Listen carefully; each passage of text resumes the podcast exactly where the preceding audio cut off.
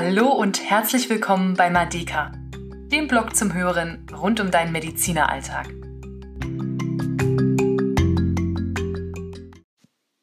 Hallo, wie schön, dass du heute wieder einschaltest hier im Madeka Podcast. Es geht hier weiter mit äh, ganz viel Innovation und Leben im Podcast. Und zwar habe ich mich entschieden, jetzt auch mal ein paar Interviews hier mit aufzunehmen. Und so gibt's heute das allererste. Und zwar mit meiner lieben Freundin Franzi, die ich schon im Studium kennenlernen durfte. Wir haben zusammen mikroskopiert und uns so kennengelernt. Und unsere Freundschaft hat bis heute angehalten, was sehr, sehr schön ist. Und sie berichtet über ihren interessanten, mit verschiedenen Stationen schon gespickten äh, Berufsweg, der sie letztendlich in die Kardiologie geführt hat. Und jetzt genug der Vorrede, viel Spaß beim Interview. Also, meine liebe Franzi, ich freue mich total, äh, dass wir jetzt heute Morgen zusammenkommen und uns ähm, über deinen bisherigen Weg in der Kardiologie, jetzt habe ich schon direkt verraten, ähm, ein bisschen unterhalten. Aber äh, zu Beginn frage ich immer eine Sache, und zwar, wie du denn äh, ursprünglich überhaupt zur Medizin kamst, wann du dich dafür entschieden hast und wie die Idee kam. Ähm, also erstmal schön, dass ich hier sein kann äh, und dass wir uns die Zeit nehmen, äh, mal über sowas zu sprechen. Ähm, ja, wie kam ich zur Medizin? Die ehrlichste Antwort ist, weil mein Schnitt es zugelassen hat, mein Abiturschnitt. Ähm, vorher wollte ich eigentlich Physiotherapeut werden und dann hat sich das irgendwie so ergeben und dann habe ich mich fürs Medizinstudium beworben und hatte glücklicherweise auch den Platz bekommen. Und ähm, dann hatte ich mich entschieden, direkt vorher ein Pflegepraktikum schon zu machen in der Onkologie, also noch bevor ich sozusagen direkt das Studium angefangen hatte. Und ab dem ersten Tag wusste ich, ich bin hier vollkommen richtig. Also das war so ein bisschen äh, Zufallsweg und bei mir gibt's kein einschneidendes Erlebnis. Meine Tante war schwer krank und ich äh, habe gesehen, was ein Arzt geleistet hat oder so, sowas gar nicht. Sondern es war irgendwie alles Zufall und ich habe mich da lenken lassen. Und so bin ich zur Medizin gekommen. Okay. Und die Idee, Physiotherapeutin zu werden, äh, wo kam das her? Weißt du das noch? Keine Ahnung. Wahrscheinlich ah, ja. die gleiche Intention, wie ein kleiner junge Lokführer werden will. okay. das ist nicht war, so richtig. War das, einfach so da. Das war so da. Vielleicht kommt es auch durch den Sport, den ich immer gemacht hatte und äh, dass man irgendwie so dieses so ein Körpergefühl bekommen hat und ein gewisses Interesse einfach am Körper hatte. So könnte man jetzt irgendwie da ähm, sich einbilden, dass es so war. Aber ich glaube, da habe ich ehrlicherweise wenig drüber nachgedacht, äh, über mein Berufsleben damals. Ja, okay. Ja. Sehr gut. Ähm, ja, wie ging es dann, dann nach dem Studium für dich weiter? Ich habe ja schon ein bisschen was verraten einleitend, aber trotzdem. Genau, also äh, meine, äh, der Weg in der Kardiologie, in der ich mich eigentlich jetzt erst am Anfang befinde, wenn man ehrlich ist, ähm, der war nicht so ganz geradlinig. Ähm, es ist so, dass ich eigentlich im Studium immer Onkologe werden wollte, ähm, auch die Pflegepraktika alle in der Onkologie und Palliativmedizin gemacht habe. Warum auch immer, ich habe mich leiten lassen. Ähm, aber das war total gut dort. Ähm, das war eine freundliche Atmosphäre. Ähm, und das hat mich fasziniert. Ich weiß jetzt, wie das kommt. Ähm, und äh, dann irgendwie später nach dem Studium hatte ich äh, dann noch einen Abstecher zu, was habe ich gemacht. Ähm, kann ich aber gleich noch mal kurz erzählen. Ähm, und ähm, dann habe ich mich in der Klinik beworben, eigentlich auch in der Onkologie, und habe dann aber festgestellt, dass mir das zu speziell war, das Fach. Ähm, dass das, was ich dort gesucht habe, gar nicht die Onkologie als Medizin war, sondern das drumherum. Und dann war ich, wie immer in meinem Leben, per Zufall äh, in der kardiologischen Klinik ähm, zum Vorstellungsgespräch, habe den, den Platz dann bekommen und wusste dann auch relativ schnell, das ist hier das, was ich machen will. Und auch rückblickend im Studium fand ich Kardiologie immer total schön. Naja, und jetzt habe ich das halt diesen Weg eingeschlagen. Genau. Aber wie gesagt, mein Weg war etwas ähm, holpriger oder nicht so geradlinig, weil, wie vielleicht bei manch anderen. Ähm, schon im Studium habe ich angefangen, bei Was habe ich zu arbeiten. Ähm, das kennen vielleicht einige, vielleicht aber auch viele nicht, deswegen umreiße ich das kurz. Das ist ein gemeinnütziges Unternehmen, ähm, was Befunde übersetzt für Laien, also zum Beispiel ein MRT-Befund vom Knie, von der Lendenwirbelsäule oder einen kompletten Arztbrief aus der inneren Medizin. Ähm, alles Mögliche kann man dort einschicken, ganz kostenlos online und dann wird es von ehrenamtlichen Studenten und Ärzten übersetzt äh, ins Deutsche und äh, wird noch viel erklärt nebenbei. Also ich nehme jetzt mal das Beispiel Vorhofflimmern, da wird halt erklärt, was ist das Herz, wie funktionieren die elektrischen Stürme, was macht das Vorhofflimmern mit dem Herzen und dadurch soll die Gesundheitskompetenz der Patienten unterstützt werden, gestärkt werden. Das fand ich total gut. Habe ich im Studium auch seit dem achten Semester gemacht, ähm, das freiwillige Übersetzen. Habe mich dann schon ein bisschen mehr eingebracht im Sinne von, dass ich auch weitere Leute ausgebildet habe. Und dann hat sich das so ergeben, dass ich dann nach dem Abschluss meines äh, Studiums dort zweieinhalb Jahre fast äh, gearbeitet habe, hauptamtlich, und dort unglaublich viel gelernt habe. Also das betrifft alles Mögliche von natürlich auch fachlich, das betrifft aber auch mal in einem wirtschaftlichen Unternehmen zu sein. Das ist was, was wir Ärzte ja gar nicht können, irgendwie in einem Unternehmen zu arbeiten. Wir kennen es immer nur als angestellter Sicht und wir machen halt irgendwie unseren Job. Aber ein, Unternehmen aktiv zu gestalten, ähm, das machen wir ja kaum. Und das habe ich dort sehr, sehr viel gelernt. Ähm, und auch so ein, in so einem Team zu arbeiten, was relativ klein ist und so. Also da habe ich wirklich sehr, sehr viel gelernt. Genau. Und ähm, dann habe ich dann aber natürlich gedacht, irgendwann, ja, dafür habe ich nicht studiert. Ich will Arzt werden, ich will Patienten behandeln. Und dann habe ich den Weg dann in die Klinik gesucht und bin jetzt dort seit, ja, jetzt in meinem dritten Jahr als Assistenzärztin. Genau. Spannend. Ähm, zu was habe ich äh, nochmal eine Nachfrage? Was, was hast du da vor allem dann gemacht, als du dort auch ähm, wirklich richtig gearbeitet hast, die zwei Jahre? Was waren da deine Aufgaben? Also wenig übersetzt, das habe ich eigentlich gar nicht mehr gemacht, äh, sondern ähm, neue Leute ausgebildet. Das war ein großer Teil unserer Arbeit. Und dann auch verschiedene Nebenprojekte.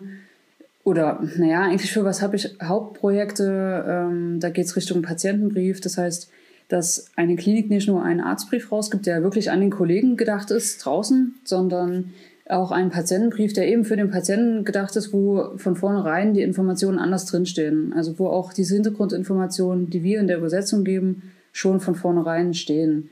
Ähm, das ist natürlich super komplex, wenn man sich das überlegt. Ein internistischer Brief aus der Rheumatologie, der umfasst auch mal locker sechs, sieben, acht Seiten. Aus einer Rehabilitationsklinik, das sind wir schnell mal bei 12, 13, 14 Seiten. Ähm, das kann natürlich keiner jetzt händisch übersetzen. Da wird man ja nicht fertig. Also muss man da Projekte entwickeln, wie schaffen wir das, das automatisiert zu machen, vielleicht anhand von ECD, OPS-Codes, ähm, dort irgendwie relevante Informationen für den Patienten zu transportieren. Und das ist eine große Mammutaufgabe, die aber schon sehr, sehr weit fortgeschritten ist. Also es gibt schon an Kliniken etabliert. Ähm, das ist auch ein ganz großes Projekt gewesen und dann viele kleine Nebenprojekte ähm, von Befundlexikon ähm, über einzelne Aufträge von verschiedenen Firmen. Also alles ganz weit gefasst, ähm, alles was immer mit dem Thema verständliche Kommunikation, verständliche Information für Patienten anbelangt. Mhm. Genau. Sehr gut. Ich würde noch mal gerne ganz kurz ähm, zurückgehen zu dem, was du vorhin erklärt hast, wie du dann jetzt zur Kardiologie gekommen bist mhm. von der Onkologie, weil du gesagt hast, in dem ähm, Bewerbungsprozess ist dir dann irgendwie, also so hatte ich es verstanden und wollte nachfragen, ja. habe ich es richtig verstanden, dass dir jetzt in dem Bewerbungsprozess quasi nochmal klar geworden ist, was, was wolltest du eigentlich von der Onkologie oder was hat dich dort eigentlich so besonders angezogen? Ja, hatte ich das richtig verstanden oder hast du dort nochmal gearbeitet und hast gemerkt, nee, das und das ist es nicht, ich will jetzt doch dorthin? Ähm, nee, das war schon so richtig. Also ich hatte zwischen meinem Ende von Was hab ich und meiner Klinikzeit hatte ich mir nochmal sehr viel Zeit genommen, was ich jedem nur empfehlen kann. Ähm, nicht sofort die Jobs zu wechseln, am Freitag den Schlüssel abzugeben, am Montag den neuen anzufangen. Ähm, ich hatte Zeit, ich hatte mich beworben und dann hat es ewig gedauert, dass die geantwortet haben. Und dann hatte ich mir dann nochmal so überlegt, was machst du denn, wenn nicht? Was machst du, wenn du den Job jetzt nicht kriegst in der Onkologie? Und dann hatte ich mich beworben in der Lungenklinik ähm, in verschiedenen anderen Häusern, so alles dann so allgemeine Innere. Ne, weil das war klar, Innere war vollkommen klar. Ähm, und dann kam ich halt zufällig zu diesem Chefarzt der, der Kardiologie dann oder Angiologie, Kardiologie. Und das war irgendwie ganz gut. Und dann habe ich dann eben auch nochmal gedacht, Mensch, die Onkologie, das ist so speziell. Also ich finde, es ist eines der speziellsten Fächer, die es gibt, weil es gibt keinen Onkologen. Das gibt's nicht. Es gibt einen Facharzt für Onkologie, der die Sarkome macht. Es gibt einen Facharzt für Onkologie, der die äh, Leukämien macht. Es gibt einen Facharzt für Onkologie, der die ähm, Non-Hodgkin-Lymphome macht. Und dann noch die Unterform davon. Das ist so speziell, dass ähm, das ist nicht meins. Ich will, ich will breite Medizin machen. Auch die Cardio ist speziell, na klar, aber ähm, das ist ja auch nicht mein letztes Wort mit der Cardio, aber ich, das ist trotzdem noch ein bisschen breiter gefasst als, äh, als dann diese ganz spezielle Onkologie, wo, mhm. wir, wo man dann, wenn man etwas weit fortgeschrittener ist, auf jeden Fall unglaublich spezialisiert ist. Ja. Ah ja. Genau. Danke. Ähm, Kardiologie ist noch nicht das letzte Wort. Äh, fühlst du dich gerade trotzdem da ganz wohl oder bist du eher schon gedanklich wieder auf der Suche nach was Neuem? Nee, ich fühle mich dort unglaublich wohl. Ähm, ich mache das so gerne. Ich bin gerade in Rotation in der Gastroenterologie und dann hatte ich zufällig einen Patienten, der auch ein bisschen kardial dekompensiert war. Äh, und da, da leuchteten gleich meine Augen und da habe ich der Pjörtlerin gleich alles Mögliche drum erklärt. Daran merkt man ja auch immer ein bisschen, wie, ob man für so ein Fach brennt. Ne? Und ich brenne auf jeden Fall die, für die Kardiologie und mache auch sehr gerne Fortbildung für Studenten und so. Und ich merke einfach, das ist was, was mich interessiert. Ähm, es ist aber auch so, dass ich sehr breit gefächert bin und ich natürlich auch die, die Verbindung zur Palliativmedizin sehe, die Verbindung zur Notfallmedizin sehe, zur Intensivtherapie, wo ich also dann im Endeffekt irgendwann arbeite, ob es diesen das überhaupt gibt. Ich arbeite irgendwann in dieser Abteilung, weiß ich sowieso nicht, aber ähm, ich denke, es wird alles dann in der, im, in der Baseline die Kardiologie sein. So vom Gefühl her jetzt. Aber ich bin offen für alles. Kann sich auch immer mal ändern. Okay, was, was ist denn das? Was dann, äh, kannst du das benennen, was so deine Augen zum Leuchten dann bringt, was du gerade so erwähnt hast? Was, was ist das genau? Ähm, ich weiß nicht, ich, ich sage mal, ich bin ein bisschen Elektriker. also ähm, schlussendlich ist das Herz eine Drucksaugpumpe mit einer gewissen Elektrik dran. Das ist super logisch alles. Ich mag logische Dinge. Und es ist dem Patienten auch leicht zu vermitteln. Ähm, erklär mal einem Patienten eine rheumatoide Arthritis. Ähm, also da würde ich ganz schön ins Schwimmen kommen. Da leuchten dann die Augen des Rheumatologen auf. Aber für mich ist das irgendwie ganz einfach. Da hast einen Linksschenkelbrock, da ist ein Kabelbruch und dann musst du halt entsprechend was tun oder eben auch nicht, je nachdem. Ne? Ähm, das ist für mich irgendwie simpel und ähm, ich weiß auch nicht, manchmal kann man das aber vielleicht gar nicht so benennen, was es so faszinierend daran ist. Aber ich mag es einfach total gern. Ja, ja, das stimmt. Aber das ist ja gut, wenn du das immer wieder so für dich merkst, dass das momentan auf jeden Fall genau das Richtige ja. ist und für dich stimmt. Wie, ja. wie sieht denn da so ein typischer Arbeitsablauf ähm, ab, so ein typischer Tagesablauf ähm, bei dir jetzt auf der kardiologischen Station? Also auf der kardiologischen Station ähm, ist ja bekannt, da ist viel Umsatz, da sind viele Patienten, viele Entlassungen, viele Aufnahmen. Ähm, und der Tag beginnt halt für gewöhnlich mit einer Übergabe mit den Schwestern. Manchmal dann gleich mit äh, absolut jetzt 100 Prozent geben, weil schon der erste Notfall irgendwie wartet oder weil man schon merkt, okay, der Entlaststapel, das sind gerade acht, neun Patienten, die ich entlassen muss. Und dann weiß ich auch, dann kommen ja die acht, neun Patienten auch wieder. Ähm, und dann beginnt der Tag schon oft mit Zeitdruck in gewisser Weise. Ähm, und dann geht's los, dass man versucht, die schnell zu entlassen. Dann ähm, macht man Visite, ähm, irgendwann Mittagskonferenz, versucht irgendwann zwischendurch noch eine Pause zu machen, macht Aufnahmen, ähm, spricht Patienten nochmal mit Oberärzten durch, kümmert sich um akute Probleme, schreibt Briefe, telefoniert. Ähm, ja, der Internist ist ja mehr so ein Verwalter der Patienten. Ne? Es ist jetzt nicht so, dass wir irgendwann die Station verlassen, in, uns in OP stellen und dann operieren, sondern wir sind den ganzen Tag auf Station und kümmern uns um die Patienten, die da uns anvertraut werden. Und deswegen ist es halt viel mit Telefonieren, Kümmern und Reden verbunden. Genau, aber so ein typischer Stationstag ist eigentlich relativ einfach zu erzählen. Übergabe, Visite, telefonieren. Fertig. Und Briefe schreiben, genau. oder? Ja, natürlich Briefe schreiben. genau. ähm, Jetzt habe ich meine Frage vergessen, was ich dich fragen wollte. Ach so, ich wollte fragen. Ja, Kardiologie ist ja dann doch auch eins von den Fächern in der Inneren, wo ja dann eigentlich auch doch so ein paar Sachen gemacht werden. So, ich denke gerade so an, an die Herzkatheter, Herzschrittmacher äh, implantieren. Wie ist das? Äh, macht man das als Assistenzarzt auch schon? Das kommt ganz drauf an, wo man ist. Ähm, das ist ja auch das Schöne an der Kardiologie, ne? so ein bisschen das Interventionelle, die, die nicht im OP stehen können, weil sie ständig umfallen ähm, aber trotzdem irgendwie so ein bisschen ein Retter sein wollen. Für die ist Cardio ganz gut. Ähm, jetzt habe ich den Frage vergessen. Ob man das auch schon als also, Assistenzarzt macht. Ah, genau, also als, als Assistenzarzt schon wieder. Ja, jetzt sind halt abgeschliffen. Ähm, also es kommt darauf an, in welcher Klinik man ist und wie die Ausbildungsstrukturen sind. Ähm, es ist leider so, dass äh, das teilweise sehr schwierig ist. In den großen kardiologischen Zentren ist es ziemlich häufig so, äh, dass der Assistent schon sehr früh eingebunden ist, dass er also äh, die ganzen nicht-invasiven Sachen relativ schnell lernt. Also wir reden von äh, Echokardiographie, ähm, von natürlich Herzschrittmacher auslesen und so einen ganzen Kram, was so dazugehört. Dann die ganz invasiven Sachen, das kommt drauf an, auch wie viel man sich einbringt und was man machen will. Die Kardiologie ist halt sehr vielschichtig und schlussendlich auch da die kleine Spezialisierung. Ähm, man wird entweder Koronarangiographeur, man wird Schrittmacher-Spezialist ähm, oder eher so das, der ambulant niedergelassene Kardiologe, der also eher der sprechende Mediziner ist. Ähm, und dann kommt es ein bisschen drauf an, welche Richtung man geht. Aber es gibt Kliniken, die schon als äh, die Assistenzärzte mit einbinden. Ansonsten macht man das dann erst in der äh, Ausbildung zum Facharzt für Kardiologie äh, oder dann, wenn man halt schon den, den Facharzt hat und dann lernt man das ja erst richtig. Also man macht halt dann nur die Zahlen, die man halt erreichen muss als zum Facharzt und dann lernt man es aber ehrlicherweise erst danach. Mhm. Wie es ja immer in der Medizin ist, das braucht ja alles Zeit. ja, das stimmt allerdings. Ja. Ähm, kannst du sagen, ob es äh, gewisse Menschentypen, Arzttypen äh, gibt, die besser geeignet sind, in der Kardiologie zu arbeiten als andere? Und äh, falls ja, was, was sollte man denn da so mitbringen? Ähm, ich habe über die Frage tatsächlich schon äh, nachgedacht. Schlussendlich bietet die komplette Innere und auch speziell die Kardiologie für alle Typen was. Und ich glaube, das kann jeder machen.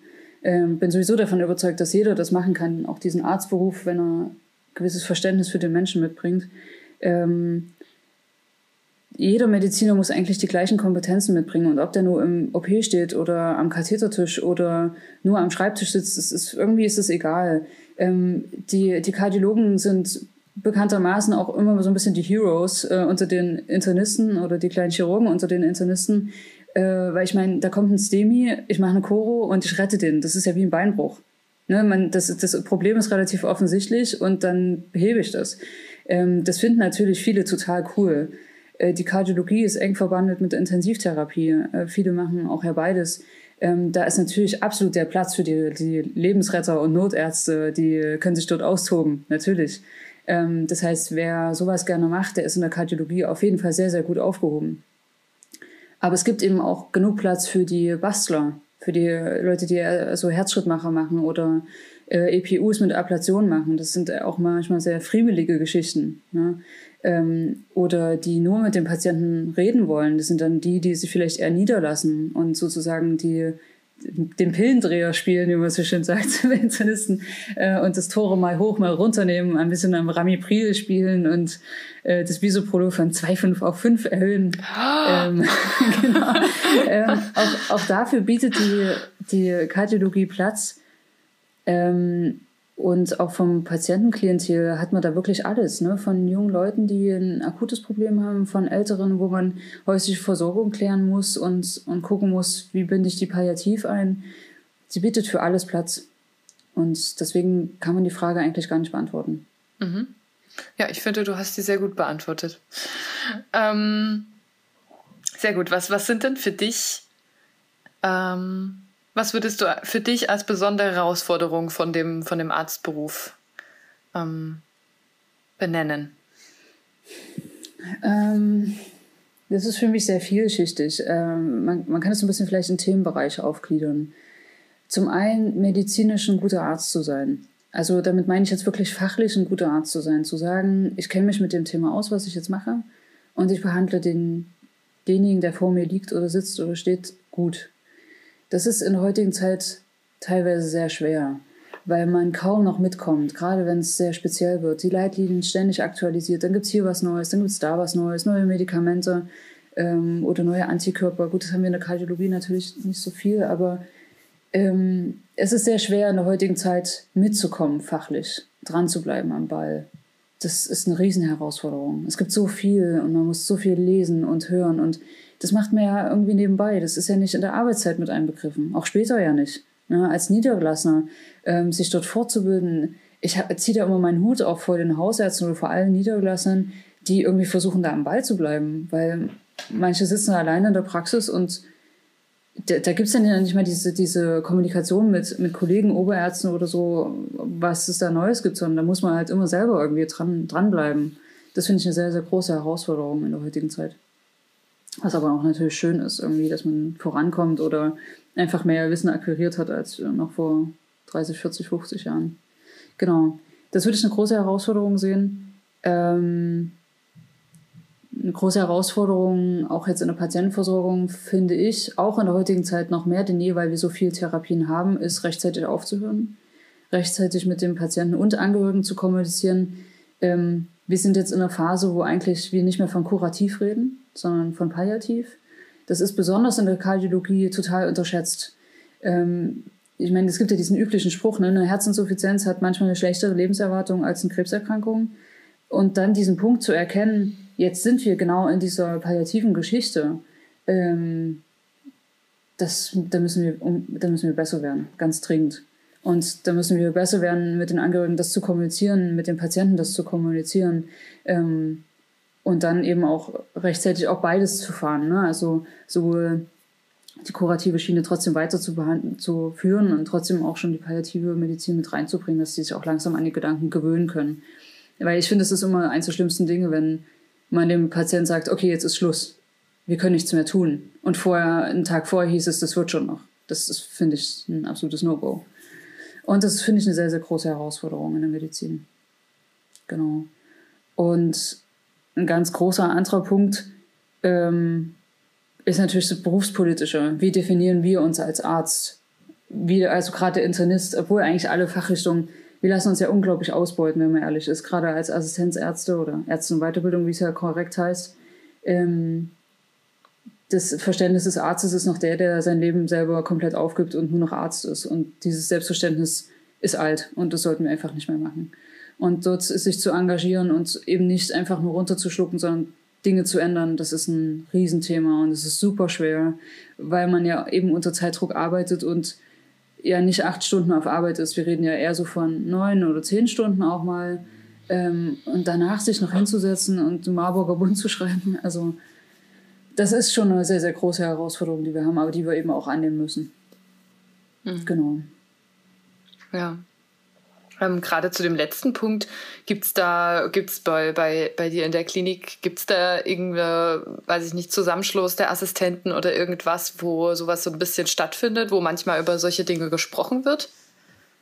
Ja, das gibt's. Also wir haben sozusagen, ähm, ich bin auch selber Assistentensprecher und wir versuchen da sehr viel. Also wir haben versucht, so eine Sprechstunde einzurichten, jeden Dienstag nach der Mittagskonferenz äh, verlässt der Chef der äh, den Raum und auch alle Oberärzte und wir Ärzte in Weiterbildung sitzen zusammen und können über Aktuelles reden. Ähm, meine Erfahrung ist aber leider, dass dort wenig kommt, weil wir es einfach nicht lernen. Wir lernen nicht, diese Probleme zu thematisieren. Wir lernen nicht zu unterscheiden, ist es was, was mein persönliches Problem ist? Weil ja viele zum Beispiel dieses Thema, ne, ich brauche so lange, deswegen mache ich so viele Überstunden. Das aber zu trennen von, ich habe einfach zu viele Patienten, ich kann das gar nicht schaffen menschlich. Das verstehen viele nicht. Und wenn dann nichts kommt, dann kann ich nur das nehmen, was ich als Erfahrung sehe und das an den Chef weitertragen. Ja. Aber im Prinzip gibt es diese Struktur dieser Sprechstunde des Assistenzsprechers, der mit dem Chef reden sollte über diese Probleme, der mm, auch mitentscheiden sollte, meiner Meinung nach. Äh, wie wird das Dienstsystem strukturiert? Ähm, wie wird die Ausbildung strukturiert? Was wünschen wir uns? Das, das ist möglich, das ist notwendig. Äh, das kann man machen, kostet halt viel Zeit, viel Energie, viel Gespräche. Ähm, und ich versuche auch immer mit meinen Kollegen über sowas zu reden, dann auch in Einzelgesprächen. Ne? Man sitzt ja immer mal bei der Pause und sowas auch zu thematisieren. Wie war es denn jetzt mit Überstunden? Wie waren die Dienste? Sind wir noch in der Bereitschaftszeit oder sind wir eigentlich über den 50 Prozent? Diese ganzen Dinge auch zu informieren. Ich habe erst jetzt wieder so eine Sache gelernt mit Zusatzurlauben, was wir so bekommen können. Das ist vielen gar nicht klar, was auch überhaupt dieser rechtliche Rahmen äh, ist. Und da müssen wir natürlich irgendwie drüber reden. Und äh, da sehe ich auch die Aufgabe von eigentlich auch Oberärzten, Chefärzten, aber eben auch von so einem Assistenzsprecher dann äh, sein Kollegium zu informieren darüber. Mhm. Und um da weiterzukommen.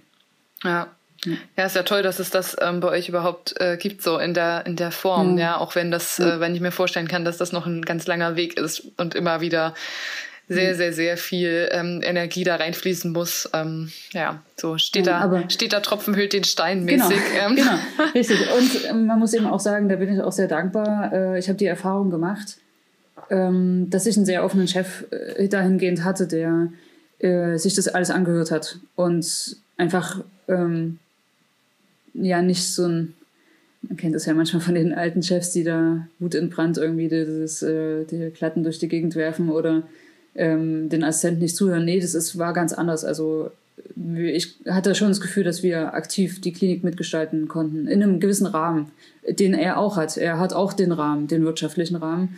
Ähm, aber uns wurde zugehört und ich glaube, das ist der erste Schritt. Mhm. Ja. Kannst du für dich selbst äh, so eine klare Vision formulieren oder eine Vorstellung davon, wie du das am liebsten hättest? Oder wie du das ideal vorstellst? Ja, also mein Idealbild, ich, man muss es ja immer krass formulieren. Mein alter Chef hat auch immer gesagt, äh, man muss sich die Ziele hochstecken, damit man was erreicht. Ähm, für mich hat der Internist oder der Arzt allgemein einen Acht-Stunden-Tag und dort sind Ausbildungen mit inbegriffen. Also eine, ich rede von außen, nicht von einer Weiterbildung. Weiterbildung kann man auch manchmal vielleicht privat machen, aber eine Ausbildung, die in den acht Stunden enthalten ist, mit ausreichend Patienten, nicht zu viel, nicht zu wenig Patienten, ähm, die man eben in den acht Stunden schafft zu bearbeiten, ähm, dass man gut mit den Kollegen umgeht, dass es gute Fehlerkultur gibt, über die man sprechen kann, Ausbildungskultur, das ist ja alles irgendwie eins, es ist so eine Philosophiefrage. Ähm, und im Prinzip ist es da schon alles drin. Klar, natürlich mit den Diensten, die müssen halt sein. Da weiß ich auch nicht, welches Konzept gut ist, aber ich sage jetzt einfach mal, ein gutes Dienstkonzept ist auch noch eine Vision von mir. ich habe, äh, ich komme im Moment sehr nah an den, finde ich, idealen Bereich ran, der jetzt leider wieder gekippt wird. Aber ich glaube, wir haben jetzt eine Weile ein Dienstsystem gehabt, wo alle gesagt haben, das funktioniert. Einfach von der Arbeitsbelastung her. Das ist schon auch so eine Vision, dass man das auch mit abdecken kann. Aber es wird noch eine Vision bleiben. Noch. Ja. ja. Sehr gut. Ähm, gut, dann zur nächsten, zur nächsten Frage. Mich interessiert, gibt es, äh, kannst du, kannst du dich an ein, ein sehr, sehr schönes Erlebnis erinnern oder hast du vielleicht sogar das schönste Erlebnis in Erinnerung in deiner bisherigen ähm, Laufbahn als Ärztin? Ich habe jeden Tag schöne Erlebnisse und das macht es angenehmer, so zu denken. Als äh, ich habe mich darüber nachgedacht, was ist das schönste Erlebnis? Und ich kann mich natürlich an gewisse Dinge erinnern, wo ich so dachte, oh, das war gut, ne? wenn man mal ein Lob bekommen hat von Kollegen oder ich weiß tatsächlich noch, wie am Anfang meiner, meiner Arztzeit äh, so ein Patient mich so angeguckt hat, mir so einen Handkuss gegeben hat und sich so bedankt hat für die Behandlung das war sehr prägend, ähm, auch glaube ich für mich, weil ich da schon auch mitbekommen habe, die Dankbarkeit des Patienten ist so unglaublich wichtig. Da können wir so viel draus ziehen, jeden mhm. Tag. Man hat einen unglaublich stressigen Arbeitsalltag, man ist total unter Strom und dann guckt dich ein Patient an und sagt einfach nur Danke. Und wenn du das immer mal hast, das ist super viel wert und das würde ich sagen, ist ein, ein sehr, sehr schönes Erlebnis ähm, was ich aber versuche auch mir jeden Tag zu holen, indem ich meine Patienten halt gut behandle, weil dann kommt ein Danke zurück. das ist nun mal so.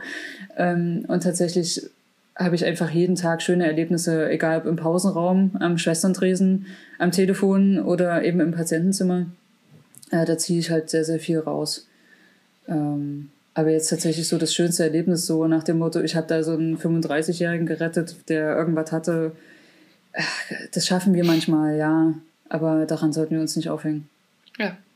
Ist ja aber auch viel wertvoller, so auf die Art und Weise, wie du das machst, weil, weil du nicht warten musst auf, äh, auf diese ganz genau. besonderen Fälle, die natürlich von Zeit zu Zeit mal auftreten, ja. ne? sondern in dem, in dem alltäglichen, in den kleinen Dingen immer wieder ähm, da die, die Freude auch äh, siehst, ja. Und die, genau. die, die positiven Seiten, ja.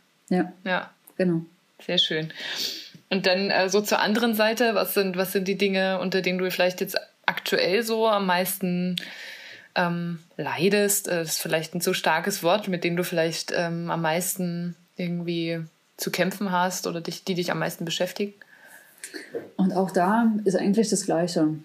Ich habe jeden Tag total gute Momente und jeden Tag furchtbare Momente. Das ist wirklich, wirklich so. Ähm, sei es da halt, wenn ein Patient stirbt oder schlechter wird, den du halt lange bebrütet hast ähm, und gemacht hast und gekümmert hast, das ist natürlich irgendwie furchtbar, aber das gehört irgendwie für mich auch dazu.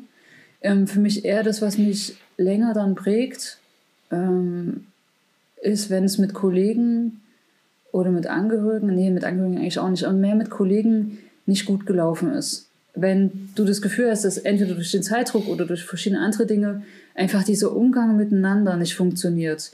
Oder du auch, mich nervt manchmal selber, wie ich mich über Kollegen aufrege. Weil schlussendlich, die standen unter Zeitdruck oder hatten irgendwie andere Präferenzen und haben sich halt um gewisse Dinge gekümmert, die mir unglaublich wichtig sind. Und dann übernehme ich Patienten und denke mir so, warum hat der das nicht gemacht? Und das ärgert mich dann immer sehr. Vor allem, wenn das wirklich so ganz essentielle Dinge sind, vor allem für mich also dieses Kommunikative. Warum wurde mit dem Patienten nicht ordentlich geredet? Dann ist aber auch die Frage, wurde vielleicht mit ihm geredet und er hat es einfach nur nicht so verstanden. Ne? Deswegen muss man da auch sich selber mal ein bisschen zurücknehmen.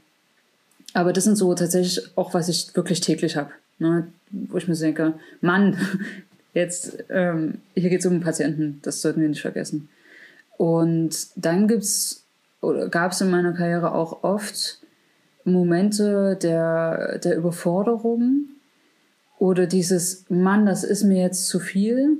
Ähm, das fand ich oder empfinde ich immer als sehr, sehr furchtbar. Ich hatte, glaube ich, im Vergleich relativ viel Glück bisher. Also wenn ich so anderen Kollegen zuhöre, die hatten, glaube ich, auch noch schlimmere Momente, was das anbelangt, aber ich kann mich halt sehr gut erinnern, wie ich mal oder zweimal alleine auf einer Intensivstation nachts tätig sein musste im Vordergrund ähm, mit 16 Patienten, mit äh, Dialysemaschinen, drei laufend, ähm, die Hälfte von den Patienten beatmet und dann musste ein Patient an die ECMO ran.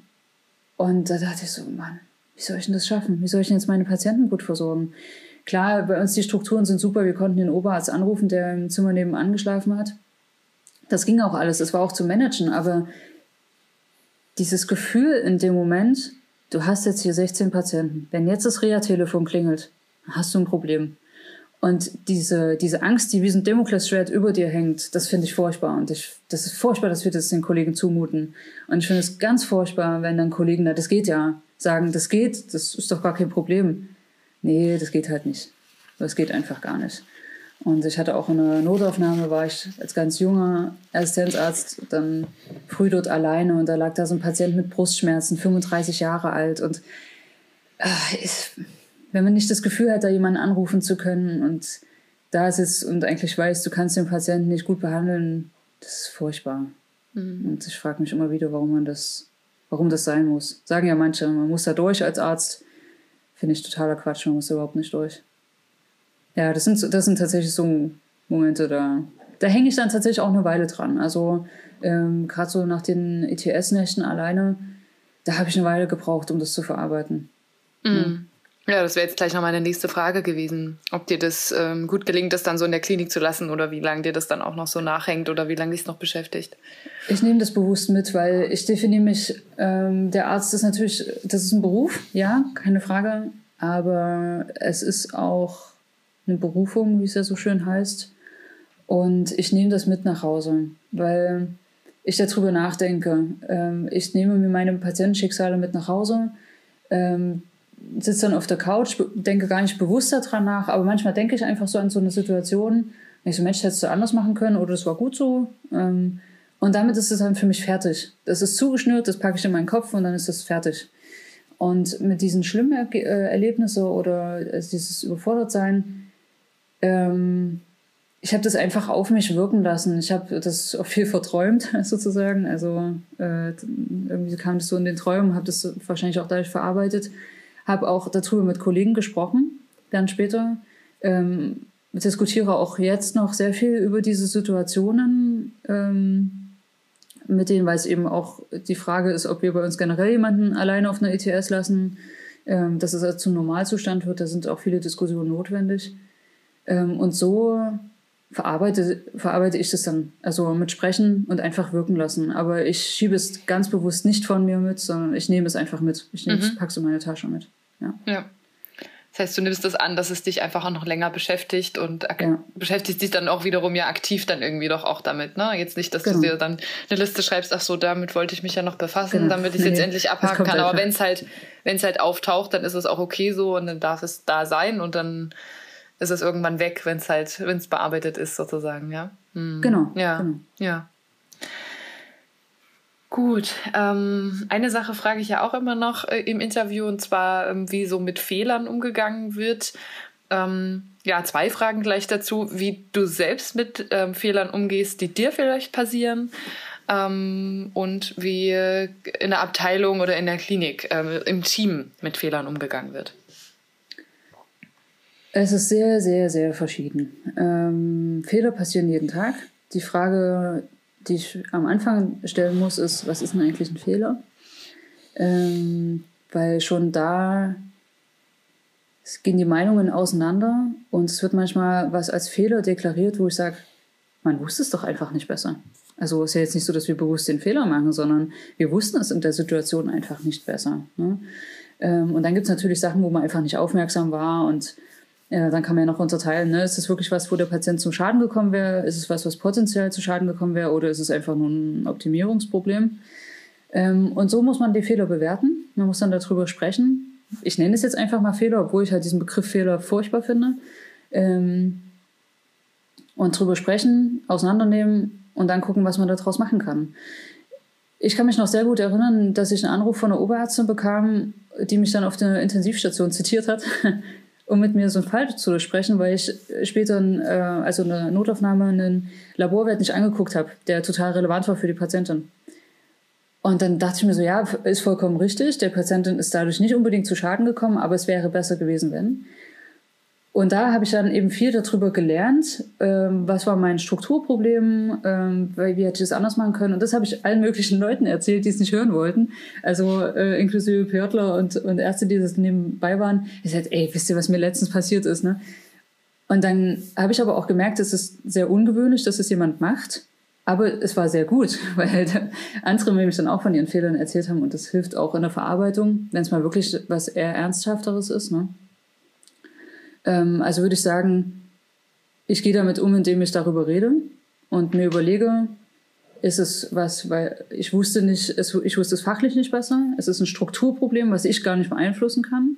Oder es ist ein Strukturproblem, was ich in meinem eigenen Ablauf beeinflussen kann. So ein bisschen, das sind die Gedanken, die ich mir jedes Mal mache, die ich mir aber auch täglich mache, ähm, in allem, was ich tue. Ähm, genau, also so würde ich sagen, gehe ich damit um. Bei uns in der Klinik ist es sehr verschieden. Ähm, es gibt Kollegen, die schieben das alles weg. Die denken über diese Fehler nicht nach. Die sagen, ja, ist blöd gelaufen, ich kann nichts dafür und alles gut. Ne? Und machen weiter. Es gibt Kollegen, die sehr offen damit umgehen ähm, und dann Kollegen darauf ansprechen, sag mal, warum hast du denn das und das gemacht? Das ist ja auch super schwierig, Feedback zu geben. Auch was, was ein Arzt ja nie lernt. Ähm, aber ähm, das finde ich immer sehr schön, wenn Oberarzt, Facharzt oder auch ein Assistenzarzt oder eine Schwester, also wirklich eigentlich ja alle können ja miteinander reden, äh, auf einen zukommt und sagt, hier, warum ist denn das jetzt so? Und dann man feststellt, okay, ich habe ähm, einen Fehler hm, begangen ähm, und dann darüber spricht. Und dann ist es ja auch meistens gut. Ja, und dann gibt es ja noch die ganz große Struktur der M&M-Konferenzen, ähm, die also dann wirklich so einen Fall auseinandernehmen äh, und dann sozusagen in einer größeren Konferenz besprechen ähm, da muss ich sagen, ich finde es gut, dass unsere Klinik das regelmäßig macht, aber sie macht es nicht gut. Der Vortrag ist meistens in einer guten Intention gehalten und derjenige, der den Vortrag hält, versucht es auch immer gut zu formulieren, weil das ist ja ein Formulierungsproblem. Aber wie dann darüber diskutiert wird, da war ich schon ein paar Mal sehr enttäuscht, muss ich sagen. Ähm, also zum einen, entweder es ist eine sehr Vorwurfskultur. Ähm, welcher Assistent war es denn? Das ist so die schlimmste Frage. Ähm, und dann, ja, das hätte schon auch, das hätte man ja sehen müssen. Mhm. Nee, es gab ja irgendwie ein Strukturproblem, ist es ja meistens, muss man ehrlich sagen. Ähm, und dann im letzten Schritt fehlt mir die Konsequenz. Es ist schön, wenn wir darüber reden, dass wir unser zweites Troponin zu spät angeguckt haben. Aber dann müssen wir es auch ändern. Dann müssen wir auch entsprechend irgendwie Mechanismen einbauen, dass es halt nicht mehr passiert. Und das wird leider nicht so viel gemacht. Also zum einen sozusagen dieses dieses Vorwurfsvolle und dann die Konsequenz, die mir noch fehlt. Und ich glaube, das ist in vielen Kliniken so. Hm. Hm. Genau. Ja. Großes Thema in der Medizin auf jeden Fall. Ja, sehr großes. Und ähm, man, man, es gibt sehr viel. Also es gibt auch äh, Kollegen, die machen das so toll und da denke ich mir, Mann, ey, wenn du da mal Oberarzt bist, mach das bitte richtig gut, ähm, mm. mach das konsequent und da geht richtig viel, weil das ist ja auch ein riesen Ausbildungs, äh, also da kann man so viel dran dann lernen an mhm. Fehlern. Wir ja, lernen ja. ehrlicherweise nur an Fehlern. ähm, weil klar, man kann dann sich im Buch hinsetzen und lernen, welche Hepatitis-Serologie man machen muss, aber schlussendlich am meisten lernen wir, wenn wir was falsch machen. Und wir machen jeden Tag was falsch. Ja. ja, ja. Also lernen wir auch jeden Tag. ja, natürlich.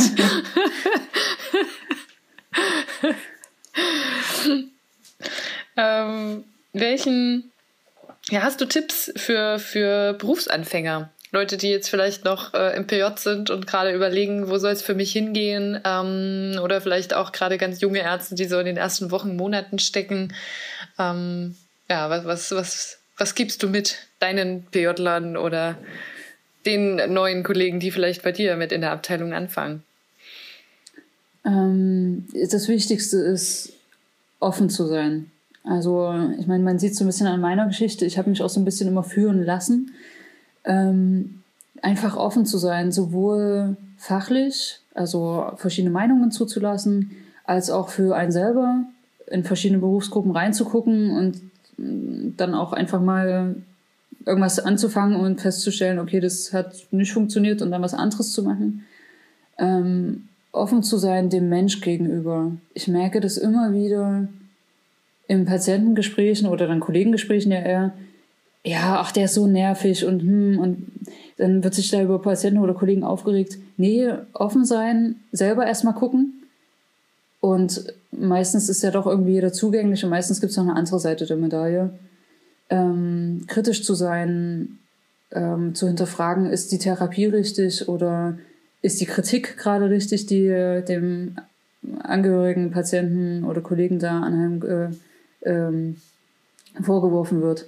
Also offen zu sein, finde ich ähm, in allen Variationen, die es da gibt, unglaublich, unglaublich wichtig. Und dann eben miteinander zu reden. Ich habe es auch in meinem alten Unternehmen immer wieder gesagt, wir haben alle dieselben Probleme.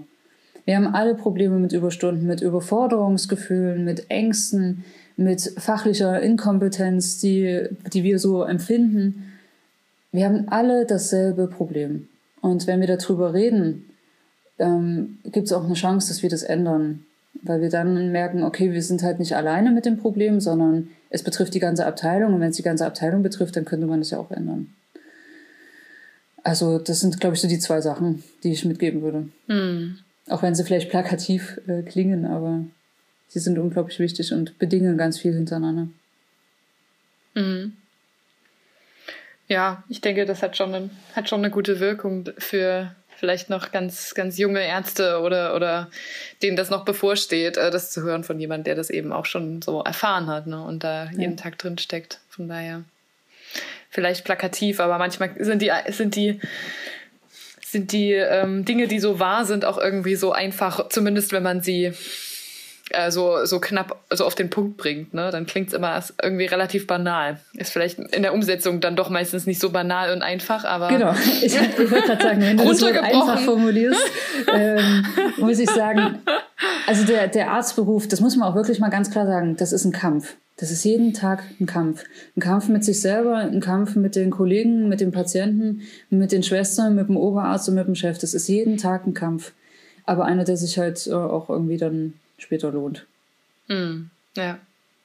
Ja. Sehr schön, Franzi. Also ich bin mit, mein, mit meinen Fragen durch. Äh, Gibt es für dich noch irgendwas, was dir ähm, ja, auf, ne, auf der Seele noch liegt oder was du gerne noch berichten würdest? Oh, was ich noch berichten würde. Hm. Nö, ich glaube, ich habe eigentlich alles Wichtige gesagt, was ich so denke zu diesem Arztberuf. Ja. Sehr gut, ja, ich fand auch, da war, war sehr, sehr viel Inspiration drin, sehr viele Dinge, über die man nochmal nachdenken kann, äh, wo sicherlich auch viele, viele Kollegen da gut in Resonanz gehen können mit den Dingen, die du so berichtet hast. Ja. Danke, es. danke dir für, für deine äh, ausführlichen Antworten, für deine ehrlichen Antworten. Ähm, ja, das war sehr, ja, sehr, sehr schön. Schön, dass ich das mal alles erzählen durfte, dass es sogar bleibt und nicht immer verschwindet. so ganz offiziell. Ja. Genau. ja.